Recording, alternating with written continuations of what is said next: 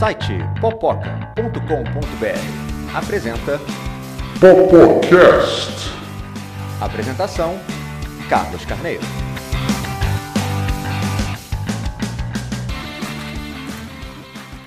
Gratam Popocastum. Ou seja, bem-vindos ao Popocast em latim. Tudo porque hoje vamos falar daquele filme que é muito legal, mas você não entendeu. A gente também não.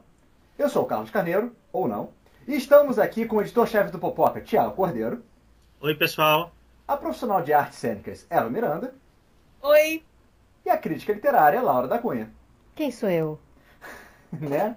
Quem sou eu? Quem, Boa, onde, muito bom. onde vamos, para onde somos, tudo isso. Pois é, hoje o nosso tema são filmes que são difíceis de entender. Não fique com vergonha. A gente também não entendeu, que nem você, ou não, ou entendeu alguma coisa diferente, ou eles deixam no ar alguma coisa que as pessoas também não entendem, ou a ideia era que não entendesse, ou não tem É. final, ou tem. Eu queria aproveitar esse gancho para avisar para todo mundo que tá ouvindo pra gente que a mãe do Bambi não morreu. Tá? Oi? Ela reencontrou o Bambi depois do final do filme. Pode, pode confiar. Ah, Que nem aquele seu cachorrinho de infância que foi pra fazenda? Isso, isso, exatamente. Ele foi morar numa fazenda onde tem muitos cachorros. ah, vou ter que reassistir Bambi, gente. Ah, Bambi bom, é um filme. Um comentário à parte. Bambi é um filme lindo. Lindo, lindo. Eu sinceramente eu fiquei tão traumatizado com a morte da mãe do Bambi, que aparentemente não morreu, que agora eu tenho que re- rever o filme. Então tá, né? Ainda bem que agora a gente tem a Disney Plus. Já avisei que vai dar merda isso. Popolêmica. Tô certo ou tô errado?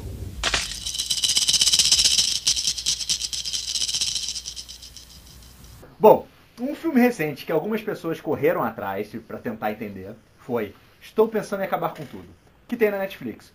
Eva, quer falar um pouco sobre o filme? Quero sim. É, é um filme que deixa a gente muito desconfortável. Eu comecei assistindo e aí a gente começa achando que vai ser uma história de violência doméstica, né? Porque a, a, a personagem que é a nossa narradora, ela quer encerrar aquele relacionamento e não consegue, e a gente vai vendo que o homem é muito dependente dela, e, mas aí a gente. Esse setup é, é frustrado quando a gente chega no destino da viagem, da road trip deles. E aí a gente começa a observar que o tempo dentro da casa dos pais dele não não é um tempo linear. Às vezes a mãe é muito velha e o pai é jovem, às vezes a mãe é jovem e está nos anos 70. E é, às vezes a moça, que é a nossa narradora, muda de nome quatro, cinco vezes durante o filme. E aí começa a ficar assim, mas o que que tá acontecendo? E sempre um, um clima de tensão, de medo, que só vai ser mais elucidado conforme o filme vai passando. Então o filme é uma jornada no qual você precisa ir coletando itens. É tipo um videogame. você tem que ir coletando itens e no final os itens vão ser a chave que vai te fazer decodificar o que aconteceu durante o- a nossa jornada narrativa, né? Eu particularmente eu não achei um filme difícil de entender. É, eu entendi. Eu vou dar um spoiler aqui, se vocês quiserem, tem resenha no Popoca sobre o filme, que é o, o final explicado de Estou Pensando em Acabar com Tudo. E no final a gente percebe que é, o único personagem que existia de verdade era o nosso personagem central idoso e que ele está vivendo um. relembrando coisas que aconteceram na vida dele segundo sua própria ótica. Né, no- nos últimos momentos dele de vida. A vida dele foi frustrada. É, é porque esse filme, ele é baseado num livro, né? Sim, sim. E eu, por acaso, ainda não li o livro. E eu vi pouquíssimas resenhas comparando o filme com o livro. É verdade. Você chegou a ler o livro, viu alguma Não, coisa não nessa tive linha? acesso a ele e também não vi nenhuma resenha comparando o livro e o filme. Eu cheguei a ver alguns artigos falando do livro e eu tenho a impressão que o, o filme é fiel ao livro, tá? Mas assim, é uma adaptação, então é, não é literatura, é, é outra coisa. O... Não vi se tem diferença. Mas em relação ao filme, do jeito que ela tá falando, é, eu concordo, não, não achei ele particularmente difícil de entender. Ele, ele vai te dando, vai te deixando desconfortável, porque você começa a perceber, peraí, por que, que a parede está diferente? Peraí, por que a pessoa está diferente? Aí você começa a prestar atenção. Eu acho interessante quando você fica assim, ah, mas o nome dela não era fulana? Isso, é. é. Beltrana. Gente, o cabelo, por que, que ela trocou de roupa? Que horas foi que ela trocou de roupa? A gente não lembra. Não, e ele, ele muda várias vezes algumas coisas do tipo, detalhe de como eles se conheceram. Isso muda Sim. umas três, quatro vezes no filme. Sim. Sim. Então quando você vê outro nome diferente, você fica assim, será que é um apelido ou um furo de roteiro?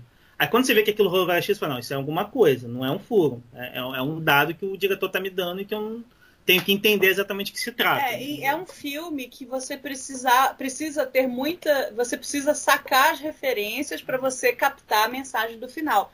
Por exemplo, é, quando eu e Thiago assistimos a primeira vez, como a gente não conhecia o musical que é mencionado no filme, Oklahoma, a gente não entendeu quase nada da parte do musical.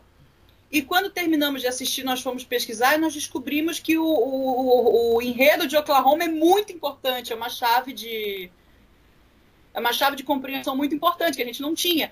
Então, eles mencionam livros, autores que talvez deem outras chaves de, de interpretação que a gente não tem, porque a gente não tem as referências. O Oklahoma né? é um musical muito famoso nos Estados Unidos. Seria como é se a gente clássico, fizesse. É clássico. É clássico. Seria mais ou menos como se a gente fizesse um filme nacional e a gente colocasse o Ópera do Malandro. Mesmo que você não tenha visto o, o musical, você sabe do que se trata. E, e, no caso em questão, tem algumas coisas específicas que, assim, o, o Oklahoma, ele tem uma coisa que é fundamental na trama, que tem um personagem que é o herói, que é o Bambambam Bam Bam da jogada, e tem o anti-herói, que é o antagonista do herói, na verdade, que é um sujeito que ele que ele está interessado na mesma moça, só que ele não vai conseguir a moça. Ele está destinado a não conseguir. E o musical, em vários momentos, ele fala isso de forma melancólica, que ele gostaria de ficar com aquela moça. Isso o musical original. Então é como se no, no musical o, o, protagonista ele quisesse ser o herói, mas na verdade ele é o cara que não vai ficar como mocinha. Tanto que a música que ele canta é do oponente, do oponente. é do rival, Exatamente. não é a música do herói. Exatamente. Mas... Acho que é isso. É um filme difícil. Eu, eu diria que é um P de pode ser, viu? Eu não botaria como P de foda. Eu gostei muito do filme, mas não é um filme divertido que você que você come pipoca com a família toda e principalmente não é um filme que você consegue assistir conversando com seus amigos no celular ao mesmo tempo. Ele é uma experiência que seria muito valorizada por uma sala de cinema, né? E enfim, a pandemia veio e ele não pôde estrear em cinemas, né? Então eu diria que é um pode ser. Se você tá mais disposto a uma experiência um pouco mais focada, mais desafiadora, que te tire um pouco do de um, de um cinema mais didático, de um cinema simples, acho que vale a pena tentar. Se você não tá afim de coisa complicada, não precisa, gente. Eu acho que ninguém é obrigado também, né? Não tem. Tem dia que a gente quer coisa simples, fácil e pronto, tá tudo certo. Pois é, uma coisa interessante que você comentou nisso, nessa discussão, quando a gente tá falando de filme difícil, de filme não é difícil, é qual é o limite, né? Quando é que um filme, um filme deixa de ser uma coisa simplesmente inteligente e complexa e passa a ser só pretensiosa? Porque uma coisa que me incomoda, e eu concordo muito com essa visão do Pedro Pode Ser, é que o filme me, pare me parece que ele joga esse misdirection, essa mudança de, de atenção, de propósito, ao, no marketing. Porque no marketing, no trailer, faz a gente pensar que a personagem principal é a menina. E ela não é. O personagem principal é o cara. O filme é sobre o cara. É o tempo inteiro sobre o cara. E uma coisa que pode ser até maquiavélica, assim, uma coisa proposital no filme, que você colocar o filme como uma protagonista feminina hoje em dia, chama certa atenção de um público que se tivesse botado o cara como protagonista no marketing, talvez não tivesse chamado. Então, assim, não me parece muito honesto nessa parte.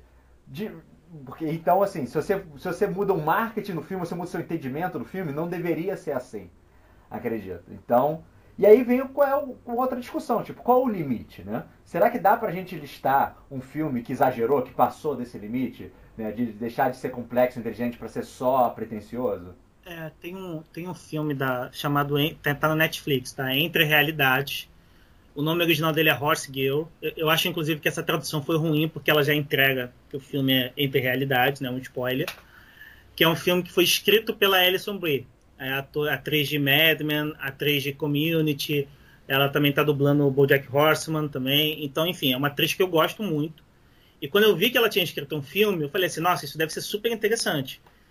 E, cara, o filme é uma bobagem. Assim, é uma bobagem. É um P de perda de tempo, assim. Olha porque- ele aí, o perda de tempo. É, um P de perda de tempo total. Porque, assim, é o que eu chamo de cinema universitário. Porque você tem recursos para fazer um puta filme e você faz um filme universitário. É um filme que é um filme que o pessoal da UF faria, entendeu? Com todo respeito ao pessoal da UF. Então, por que, que é um filme assim? Quando a gente fala dessas coisas no, no Estou Pensando em Acabar com Tudo, que a personagem muda de nome várias vezes, que ela troca o lugar que eles se encontraram, são pistas que o cara vai te dando do que, que o filme significa no final. E o Entre Realidades, ou ele não te dá essas pistas, ou ele te dá essas pistas de forma sutil demais, em uma hora e meia de filme. Então, quando acaba o filme, você fica assim, meu Deus, que porra é essa que eu assisti? E, e para mim, assim, uma coisa é você acabar o filme com, meu Deus, que, que, que, merda é essa que eu assisti? E você acabar com, meu Deus, eu preciso entender esse filme. São coisas diferentes. Às vezes você sai do cinema sem entender o filme, e eu acho que você não é obrigado a entender o filme logo que você sai do cinema, mas você sai com muita vontade de pensar a respeito dele, de conversar a respeito dele. E eu acho que isso também é uma coisa que qualifica uma obra de arte.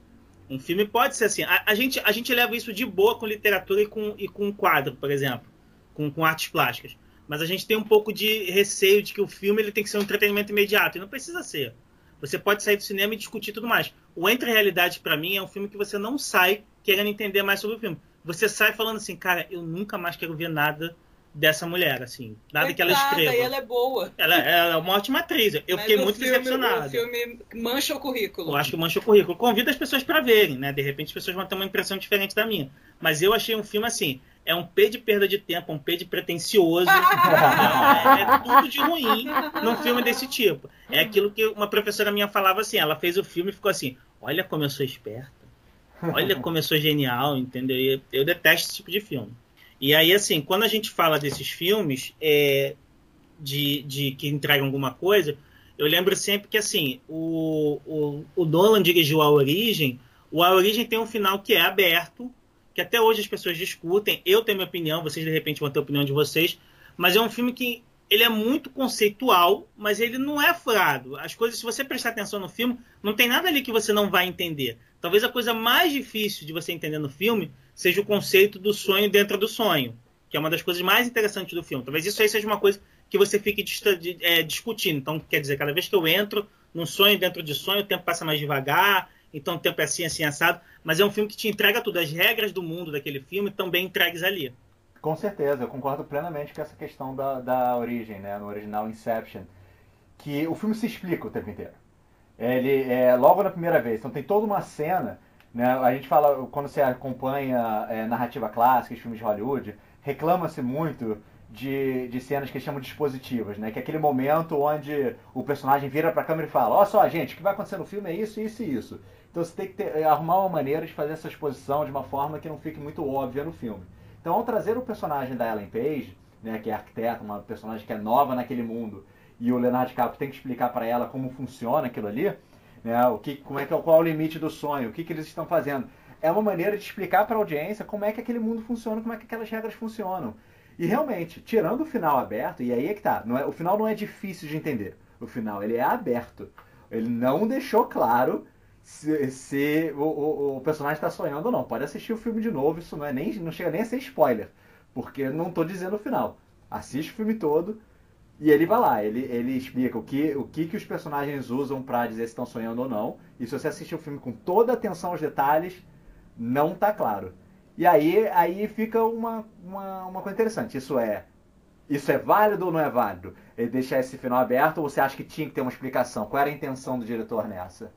Você Eu acho interessante diretor? essa questão de você ter finais abertos, porque acaba deixando um pouco para a imaginação de quem está assistindo. E isso eu acho interessante e, na verdade, até um pouco mais próximo, por exemplo, de uma literatura. Né? Talvez a gente esteja muito acostumado com o cinema e a TV, que não abre muito esse espaço para você é, colocar a sua imaginação em atividade, né? E você completar as lacunas. E eu gosto desses filmes com esses finais em aberto, mas que a história em si acabou. Né? Você não fica assim, ah, e aí o que que aconteceu? E parece que a pessoa andou na praia e acabou. Não, não, o filme acabou, a história acabou. mas ele tá dormindo ou ele tá acordado, né? Mas Isso- a, a transformação isso- que o personagem precisava passar, ele já passou. né? Exatamente, o arco da história dele acabou.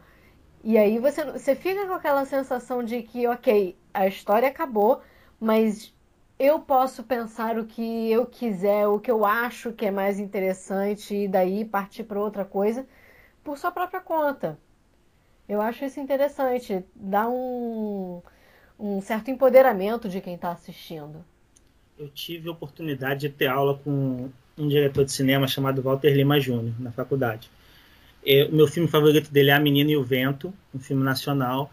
E ele é um diretor muito bom. Os filmes dele são interessantes. E, e um- um- uma das coisas do filme, do- da matéria dele, é que você poderia fazer um filme que ele avaliava no final da aula. E um amigo meu, que hoje é até diretor de cinema, o Fernando Almeida, ele dirigiu um filme que era exatamente assim. Tinha essa vibe de deixar as coisas em aberto, significados abertos e tudo mais.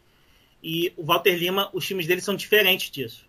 Ele não, não faz assim. E, e óbvio, isso são visões, não tem certo ou errado aí. Mas aí o Walter Lima ele falou uma coisa que eu vou deixar o pessoal pensar, que ele dizia assim, que quando você deixa, que quando um diretor deixa uma coisa em aberto no filme, na verdade ele está deixando de dizer para o espectador o que, que ele pensou. Que ele está jogando para o espectador essa função. Ele falou isso como uma coisa negativa. Tá? Não quer dizer que seja, é, é visão dele. Mas aí estou colocando só para quem está ouvindo a gente avaliar e refletir. Eu acho que eh, depende do que, que você deixa em aberto, né? É, se você deixa em aberto uma motivação, se você deixa em aberto é, questões cruciais sobre um determinado enredo ou sobre um personagem, eu acho mais complicado. Agora, quando você deixa aberto uma possibilidade do que poderia ter acontecido ou não, aí eu acho interessante. Pra mim, tá mais na, na, na linha de que qual era a intenção do roteirista e ou diretor ao fazer o filme. A intenção dele é deixar aberta?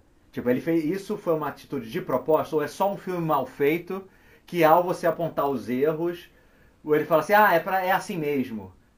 Isso aí vem- entra na, entra na escala do pretencioso. Pra mim é o pior. Então, se, se você consegue perceber que, o, que, os, que as regras internas do, do filme têm sentido próprio e, e isso deixa possibilidades, perfeito. Concordo completamente com vocês. Quando você vê, não, peraí, há furos dentro da regra interna do filme e ao, e ao ser questionado sobre isso, o diretor fala, é, bem, ah, aí, aí eu já pulo fora. O que leva a gente a um outro lado pra, da discussão aqui. A gente está falando sobre Inception, o, o Thiago comentou sobre outro filme. Para vocês, quais os filmes estão nesse limiar? Assim? Quais filmes são difíceis também de assistir e que vocês poderiam listar ou que são pretensiosos? Bom, eu vou jogar aqui pra galera discutir Cisne Negro, que é um filme com a Natalie Portman e com a Mila Kunis. Ela tá linda nesse filme! é, é do diretor. Ele tem um nome esquisito. Darren Aronofsky. Espero que eu tenha falado o nome dele certo. E é um filme bastante cabeção, porque ele trata de um tema que muita gente às vezes leva como algo assim tranquilo, levinho e tal, né? É balé. A personagem principal é bailarina e ela tá tentando o personagem principal do Lago dos Cisnes, que é um grande clássico, né? E que tem aquelas histórias bem tradicionais de balé. Só que a mulher tá surtando, né? A Natalie Portman, ela tá realmente perdendo a noção do que que é o que não é real. E ao longo do filme você fica assim, meu Deus, quem ali é personagem de verdade ou quem tá na cabeça dela, né? Qual é o personagem que ela realmente está fazendo no Lago dos Cisnes? Né? O que Ela- realmente aconteceu, o que realmente não aconteceu. Quando você lida com loucura, você tem essa. sempre deixa essa abertura. Ah, ao ponto de vista de quem, quem tá maluco. O que em alguns filmes pode chegar ao que eu falei. Ah, não, o cara tava maluco, então não, não, não interessa, não significa nada. Não, Mas eu não, não acho que seja o caso do, é, do Cisne Negro. Acho que o filme, nesse sentido, está bem trabalhado. Ele vai, ao longo da história, você vai conseguir identificar, pelo menos melhor, né, o que, que é real e o que não é ali na vida daquela personagem. E é isso que torna o filme tão interessante e ao mesmo tempo tão pesado. Né? Uma história muito pesada, muito triste. Né? E... Assim, como, assim como a personagem principal perdeu noção do que é verdade do que não é, nós junto com ela também não sabemos. Sim. O meio é a mensagem. Assim, o filme não diz pra gente, a partir de um determinado momento, olha, gente, isso aqui foi uma alucinação, tá? A verdade foi isso, isso, isso. Ele para de nos dizer porque ela vai mergulhando cada vez mais na distorção.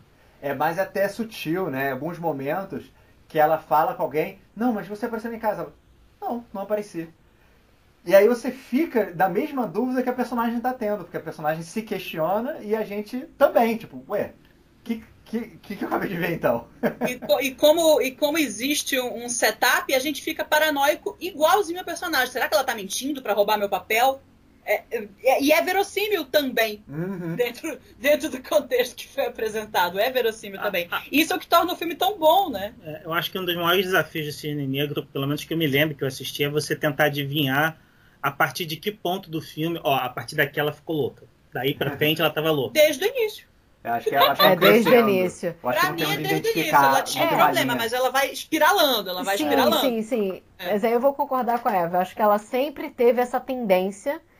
O lance é que conforme as coisas vão vai tendo mais coisa em jogo para ela, né? Tudo piora. Então a paranoia dela piora, as distorções de realidade que ela tem pioram. E aí tudo vai piorando com o tempo. Então eu não acho que seja um filme pretencioso. Eu acho que é, é um filme difícil, né? Porque você fica com essa sensação de que não sabe o que é real ou não ali, mas que no final você se sente satisfeito com aquela experiência. Bom, eu trago o exemplo do filme A Chegada, que ao mesmo tempo que é um filme de ficção científica com invasão de ETs, ele é absolutamente diferente do que a gente tem de filme de invasão de ETs. Ele não é um filme de pessoas lutando para sobreviver à invasão de ETs, muito pelo contrário ele é um filme profundamente humano, apesar de ser um filme de ficção científica, ele é um filme das ciências humanas, isso é uma coisa que eu preciso dizer. É ficção científica de linguística. Sim. Ficção, ficção, científica de ciências humanas, que normalmente ficção científica é de biologia, de tecnologia. Não, essa é ficção científica do povo de, de humanas mesmo, fazendo miçanga. Isso é uma coisa que eu gosto muito em A Chegada. Né? A personagem da Amy Adams ela é uma linguista e ela é chamada como uma especialista para se comunicar com os ETs que não exatamente invadiram a Terra, eles apenas se apresentaram. Eles ah, nem invadiram, foi. nem estão brigando, nem nada. Eles só chegaram. E aí ela e uma equipe vão decodificando, entram em contato com os alienígenas, é, fazem visitas de várias maneiras, e aí uma coisa que eu não posso falar muito porque realmente estraga completamente a experiência de ver o filme. Mas o idioma dos alienígenas muda o jeito que ela vê o mundo. Quanto mais ela entende os alienígenas, mais o jeito dela viver a vida dela muda. É o que dá para dizer. É um filme que me impressionou bastante por conta disso. Ele, ele assim como você comentou na. A gente está comentando do, do Eu Quero Acabar com Tudo ele tem alguns flashes no início da narrativa que vão te confundindo, mas que, conforme você vai entendendo a história, aqueles flashes vão fazendo sentido. Né? Então, é, e vai fazer sentido por que, que foi mostrado desse jeito. Assim, a impressão que dá que no início é, ah, eles estão mostrando desse jeito só para complicar o filme, mas não tem nada de complicado. Mas não, eles estão mostrando desse jeito que tem a ver com o que a personagem vai aprendendo durante o filme. Então isso, isso me parece uma, uma qualidade muito boa. É, e é interessante porque é uma jornada de interna, né? Uma jornada interna da nossa personagem que acaba se refletindo numa jornada do mundo todo, né? Ela não é a heroína, ela não é o messias do mundo, mas ela traz um conhecimento novo para a humanidade. E eu acho isso muito positivo, sabe? É, normalmente, filme de ficção científica, os filmes que fizeram mais sucesso no meio da ficção científica são filmes com muita ação, muitos efeitos especiais, muitas sequências de luta, porrada, conflito. E esse filme lida com isso de uma forma muito diferente. Então, eu, como nerd que gosto da parte científica, babei assim nas naves espaciais, sabe? Na, na, descrição dos militares, como é que eles vão lidar com isso, achei fenomenal. E como mulher, eu gostei de ser uma jornada que conta o ponto de vista feminino da coisa. Como é ser uma mulher cientista que lida com uma invasão alienígena? Eu acho isso fenomenal. É um, é um, é um filme muito bom e é um filme que não é didático e óbvio. Ele é um filme que poderia se enquadrar assim na categoria de filme difícil. Ele não desenha a conclusão dele. Sim. Ele não desenha. Ele, ele é mostra. jornada, né? Ele mostra e deixa as pessoas concluírem. É um outro filme que é baseado em livro. Na verdade, ele é baseado num conto. E eu acho interessante. É, para mim, esse filme foi especialmente interessante porque eu tenho experiência de aprender várias línguas diferentes, né? E algumas línguas elas têm características que é, se conversam de uma língua com a outra mas quando você começa, de repente, a ver uma língua muito, muito, muito diferentona, é, aquilo meio que quebra o seu cérebro e amplia ele por dentro. É uma sensação muito estranha. E eu me identifico com o que acontece nesse filme, com o que acontece com a cabeça da Amy Adams. E para mim descreve muito o que, por exemplo, aconteceu com a minha cabeça quando eu comecei a estudar árabe. A sensação que você tem dentro da sua cabeça, do seu cérebro, de abrir portas e coisas estranhas acontecerem e é, você fazer é, associações muito que parecem do nada, né? Mas é porque você começou a ver as coisas de uma outra forma, porque você começou a aprender uma nova língua e isso implica em você ver as coisas de uma outra forma, é muito interessante. Até de estruturas do idioma, né? É, eu estou aprofundando o, a minha escrita em inglês, eu tenho uma compreensão boa do inglês, mas eu tenho dificuldade de compor texto em inglês. Porque minha vida toda só aprende português, né? E uma das coisas que a gente tem que aprender é isso, que no português, quanto mais você fala, quanto mais você enrola, mais bonito seu texto é. Entende? E no inglês, ao contrário, se você enrola, seu texto não tem qualidade. Você tem que ir direto ao ponto. Você, as frases são curtas, os conceitos são diretos. Não tem problema repetir a palavra. O importante é que você seja compreendido. E é assim que se escreve em inglês. Ponto. E assim, eu acho que isso reflete um pouco na, nas, nas, atitudes da cultura mesmo. Né? É, o brasileiro, a gente tem uma cultura de bater papo furado. Faz parte do que a gente gosta de fazer até para se divertir né? E o inglês não. Tem gente que até grava os papos furados, aí resolve botar é, tem gente que grava e transmite os papos furados. Chama de podcast, né? É, isso é bastante claro quando você vai vendo as características das diversas línguas, né? É, o inglês tem uma cara e um jeitão de pensar, e isso se traduz na forma como se vive, ou na forma como se conversa, né? E o que é aceitável ou não dizer para outra pessoa. O francês não. O francês, outras coisas é que são aceitáveis. E a forma de ver o mundo e de tratar as pessoas e de lidar com as coisas vai variando muito. E isso é muito interessante.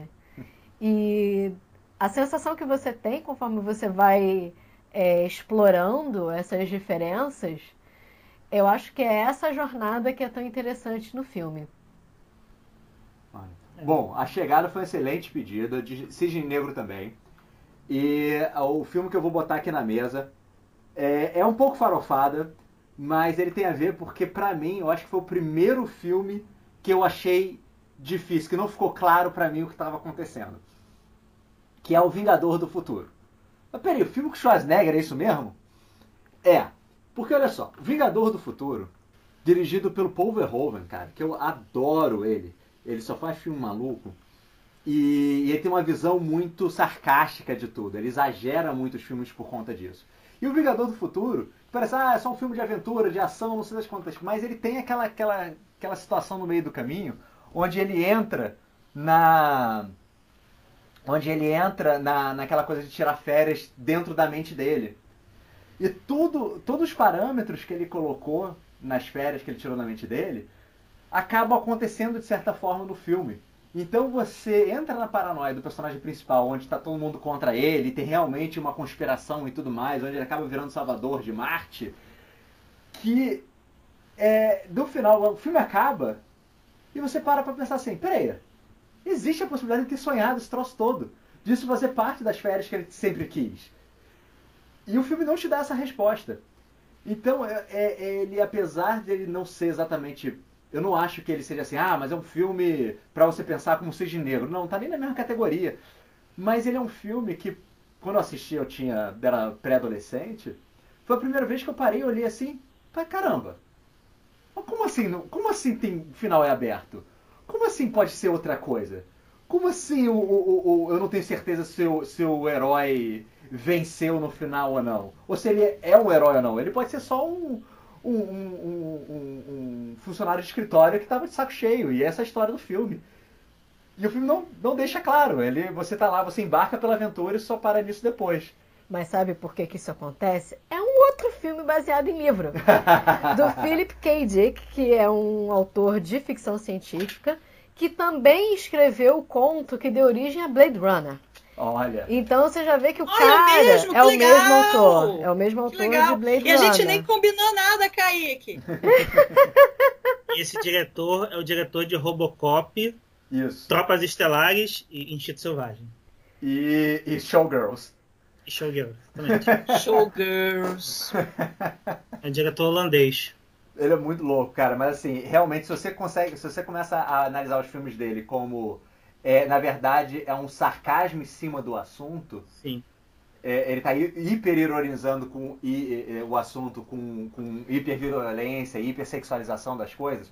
Os filmes ganham outra outra profundidade. Então fica aqui na mesa Vingador do Futuro. Primeiro, como o primeiro filme na minha vida que eu achei difícil de entender o final. É o Philip K. Dick fazendo o que ele gosta. Então é isso, pessoal. É isso para a semana. Espero que tenham gostado. Fiquem ligados para o próximo programa. E não deixe de acessar o popoca.com.br e nossas contas no Instagram e fale pra gente quais filmes que vocês acharam difíceis e por que vocês acharam difíceis ou pretensiosos.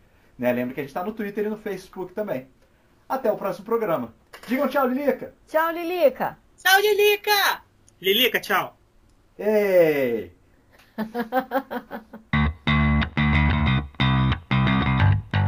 Site popoca.com.br apresentou Popocast. Quer participar do Popocast? Mande um comentário que a gente lê. Nosso e-mail é sitepopoca@gmail.com. Você também pode enviar pelo formulário de contato no site popoca.com.br ou nas nossas redes sociais, no Instagram, Facebook e YouTube em que estamos como arroba site Popoca.